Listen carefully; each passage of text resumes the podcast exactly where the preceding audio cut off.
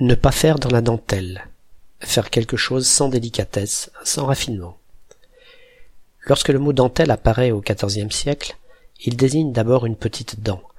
C'est en arrivant d'Italie au XVIe que ce même mot se met à désigner ce qu'on connaît maintenant comme un ouvrage de fil très ajouré, orné de dessins opaques variés et qui faisait partie de ce qu'on appelait la passementerie. Avant l'arrivée des tissages mécaniques adaptés au cours de la seconde moitié du XIXe siècle, la dentelle était fabriquée à la main, au fuseau, à l'aiguille, au crochet ou à la navette, et cet ouvrage très fin nécessitait beaucoup de méticulosité. C'est pourquoi, au figuré, le mot dentelle symbolise la délicatesse. On comprend donc que quelqu'un qui ne fait pas dans la dentelle est une personne qui agit sans aucun raffinement, sans souci de qualité, brutalement, le dans la étant à comprendre comme dans le métier de la dentelle, comme on dit de quelqu'un qu'il travaille dans la boucherie ou dans la coiffure.